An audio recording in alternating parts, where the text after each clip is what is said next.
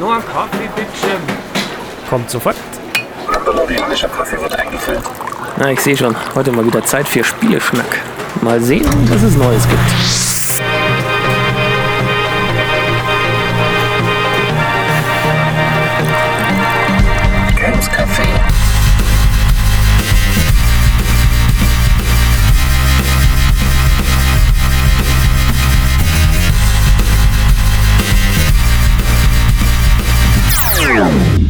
Schönen guten Abend, Matthias.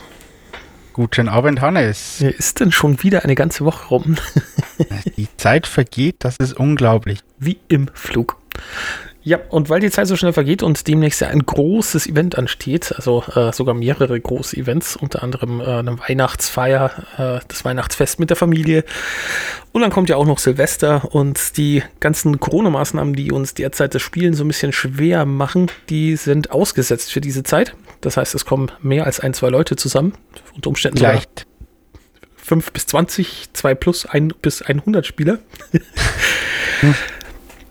Hast du den Genau. äh, super Vorschlag gemacht, dass wir mal äh, Spiele vorstellen, beziehungsweise du Spiele vorstellst, die für größere Gruppen geeignet sind? Genau. Und da haben wir uns gedacht, wenn jetzt wirklich Lockerungen kommen sollten und die Leute mit mehr Spielern spielen können, dann machen wir doch mal eine kurze Runde über Vielspielerspiele. Also Spiele für viele Spieler. Genau. Wollen wir gleich mit einem anfangen. Jupp, leg los. Ich hätte hier die Black Stories. Black Stories sind, äh, ja, sind vom Moses Verlag, sind kurze Rategeschichten. Du hast einen, der so, so eine Karte aus Karten- Stapel Karten sieht, da steht dann zum Beispiel drauf Hunger. Weil, weil Carlo hungrig war, musste er einen grausamen Tod sterben. Dann ist da noch so ein Bildchen von einem gebratenen Truthahn drauf. Und jetzt muss der Rest der Mitspieler erraten, wie er gestorben ist und ich darf bloß mit Ja und Nein antworten. Und das sind halt dann die abstrusesten Stories, die da zusammenkommen. Okay, weil er einen Knochen verschluckt hat. ah, nein. Weil er einen vergifteten Truthahn gegessen hat. Nein. Okay, Konzept Genau, verstanden, kein Spiel für mich. Nee, aber äh, bietet sich halt an in größeren Runden so irgendwie fünf bis zehn Leute, sowas, weil dann halt auch von jedem ein bisschen anderer Input kommt. Da verfährt man sich nicht so leicht, wenn man bloß zu dritt spielt. Ja, Genau. ich behaupte aber, das ist äh, ähnlich wie bei den Korinthenkackern. Äh, wahrscheinlich ein Spiel, da wo du auch die richtigen Leute für brauchst. Ja, du brauchst für jedes Spiel immer die richtigen Leute. das ist jetzt, ja. Nee, aber wie gesagt, das ist also so ein bisschen ein, ein Rate-Story-Spiel. Genau. Und äh, mehr ist es auch nicht. Okay, Black also wie, äh, viel, wie viele Spieler bis wie viele Spieler haben wir? Black Story sagt ab zwei. Also du hast halt einen, der die Karte mit der Geschichte hat und der ganze Rest muss raten. Okay. Alter ist ziemlich egal und Zeit ist auch zwischen 2 und 222 Minuten, je nachdem wie schnell man halt da drauf kommt. Äh, gut, das lässt sich schwer, schwer vorhersagen. Costa Quanta. Äh, kostet ungefähr 10, also knapp 10 Euro für 50 Rätsel. Okay, ist cool. Also gibt auch mittlerweile, weiß ich nicht, 20 verschiedene Erweiterungen. Skurrile, skurrile Tode, Weihnachtstode.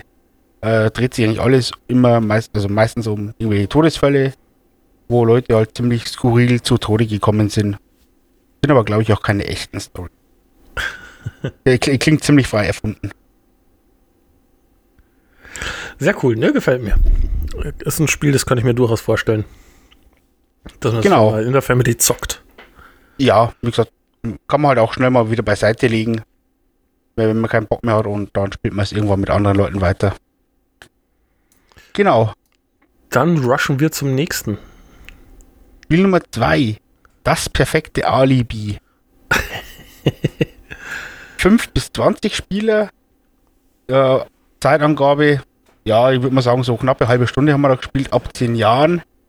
Äh, beim perfekten Alibi ist es so, dass es äh, zwei Spielgruppen gibt. Es gibt einmal die Verdächtigen. Also, Hintergrundstory ist, äh, es ist ein Verbrechen passiert das kann man sich entweder ausdenken selber oder äh, es gibt da so ein paar Kärtchen, äh, nur Fußball im Kopf. Äh, dann kommt so ein bisschen eine Beschreibung, was passiert ist. Äh, und das ist das Verbrechen. Und dann hast du zwei Spieler, äh, sie haben gemeinsam die, die Tat begangen oder auch nicht.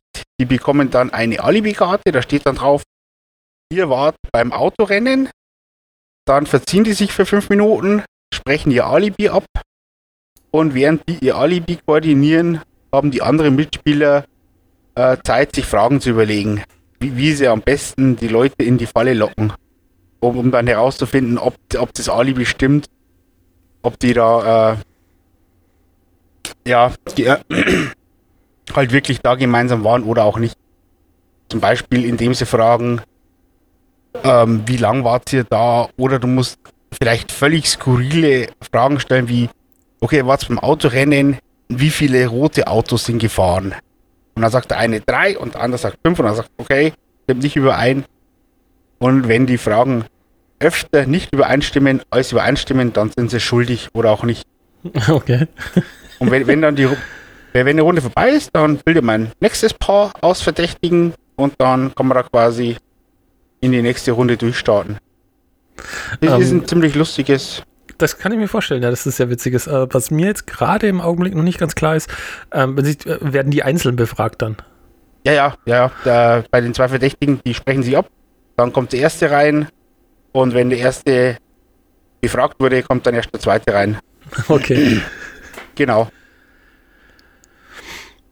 Na, klingt sehr witzig. Ja, also äh, ist es auch. Ist auch so, so vielleicht so ein bisschen so, so ein Kennenlernspiel. Ja, du, genau, wenn- so wenn du- Berührungsängste verlieren. Ja, da kann ich Ja, mir sehr gut vorstellen. Genau. Ja, ne, gefällt mir sehr gut. Äh, hat auch so ein, ja, eben so ein, so ein teambildende Maßnahmen sind dann nötig, äh, weil man sich eben, weil man zusammen kooperieren muss, damit es funktioniert. Äh, Ja, sehr geile Sache. genau. Costa Quanta? Äh, kostet auch unter 10 Euro. Oh, wow. Ja, es, es ist. Es ist wirklich auch, äh, es besteht bloß aus ein paar Karten. Ja, ja trotzdem, ne? Äh, Also, nee, aber äh, wie gesagt, äh, Ich kenne andere Spiele, die haben auch nur ein paar Kärtchen, die kosten da deutlich mehr. ja. genau. Nee, sehr schönes Konzept, gefällt mir sehr gut. Äh, haben wir noch zwei? Haben wir noch zwei. Wir gehen gleich zu einem Flip-and-Ride-Spiel, der Kartograf. Ein War Flip dies- and Ride, das will erklärt sein für mich. Ähm, du deckst Karten auf und musst dann gewisse Sachen malen. Also, ähm, Also Flip and Ride. Oder? ja, genau, es werden halt Karten aufgedeckt und dann geht's malen los. Mhm. Äh, Kartograf war dieses Jahr zum Kennerspiel nominiert. Ist es leider nicht geworden. Macht aber nichts. Ähm, Spiel, Spielprinzip ist folgendes. Ähm, also erstmal ist es für 1 bis 100 Spieler. Sprich, du kannst es alleine spielen. Oder du kannst es mit bis zu 100 Spielern spielen. Äh, 100 deshalb, weil 100 Landkarten, die beschrieben werden möchten, dabei sind. Also wenn es dir noch ein die extra Karten ausdruckst, die es von Pegasus frei zum Download gibt, dann kannst du es auch mit 1 bis 300 Leuten spielen. Ja, okay, die Notwendigkeit, dass ich mit 300 Leuten ein Spiel spiele, war jetzt noch nicht ganz so oft da. Ja. Äh, Spiel funktioniert so. Also du hast eine leere, du bist ein Kartograf, musst das Land kartografieren. Das heißt, jeder Mitspieler hat eine leere Karte vor sich liegen. Dann wird äh, eine Karte aus einem äh, Kartenstapel aufgedeckt. Da steht dann drauf, ähm, du kannst entweder Wälder malen oder Dörfer in einer gewissen Form. Zum Beispiel dieses Tetris L Mhm. drei hoch, eins lang. Und das kannst du dann irgendwo auf deiner Karte einzeichnen. Dann gibt es Siegbedingungen für, jeder, für jede Jahreszeit. Also es geht über vier Jahreszeiten das Spiel. Und ähm, dann gibt halt äh, in jede Jahreszeit gibt's eine Wertung. Und je nachdem, wer halt am Ende die meisten Siegpunkte hat, gewinnt dann das Spiel. Und Siegpunkte bekomme ich dafür, wenn äh, ein eingezeichneter Teil einer Karte genau da ist. Äh.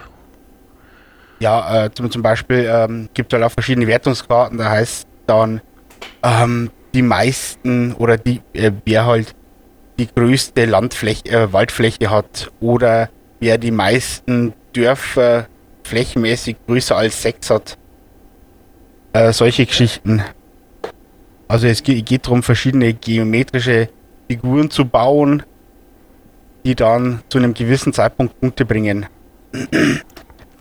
Und dann gibt es halt noch ähm, Monsterkarten, die zufällig aufgedeckt werden können.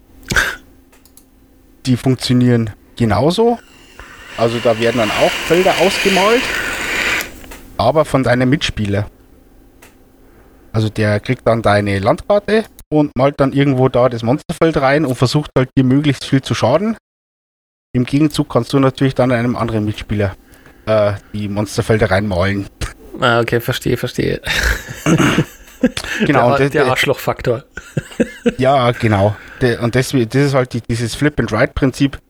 Du deckst eine Karte auf und dann wird gezeichnet. Der Kartograf. Kostet genau. Kostet knapp 20 Euro.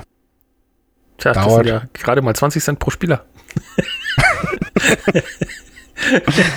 also der Pro-Kopf-Preis. Der Mitspieler ja. äh, ist es Preis-Leistungssieger, würde ich sagen, bis jetzt. Ähm. Bleibt es aber nicht lange. Denn jetzt kommt noch eine ganz große Schachtel ins Spiel. Oh ja, jetzt, jetzt kommt noch ähm, die siderische Konfluenz. Eine siderische Konfluenz. Handel ja. und Wandel im Elysium-Sektor. Ja, jetzt bin ich gespannt, was du mir dazu erklärst. Okay, ähm, siderische Konfluenz ist, äh, ist jetzt halt für die kleinste Spieleranzahl. Also ähm, maximal vier bis neun Spieler. Ab zwölf Jahren und auch von der Spielzeit 120 bis 150 Minuten. Also. Das ist nicht wenig. Äh, nee, ich sage jetzt mal fast Abendfüllen. Und ähm, die siderische Konfluenz ist ein Ressourcenmanagement-Spiel. Also du schaust, dass du möglichst viele Ressourcen sammelst, äh, die Ressourcen konvertierst und dann Technologien erforscht. Und wenn du Technologien mit deinen Mitspielern teilst, gibt es Siegpunkte. Und äh, das Interessante ist, dass es neun verschiedene Rassen gibt, die alle unterschiedlich funktionieren.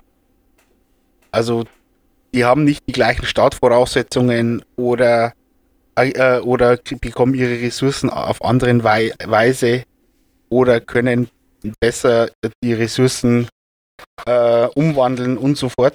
Also musst du denken, wenn du jetzt den Mensch ärgerlich nicht spielst und der eine spielt ganz normal mit vier Figuren, der zweite äh, hat bloß drei Figuren, hat aber keinen Würfel, wo eine 3 drauf ist. Der dritte hat bloß zwei Figuren, hat aber keinen Würfel, wo eine 6 drauf ist. Also jeder hat so ein bisschen andere Grundvoraussetzungen. Und das macht das Spiel halt schon sehr interessant.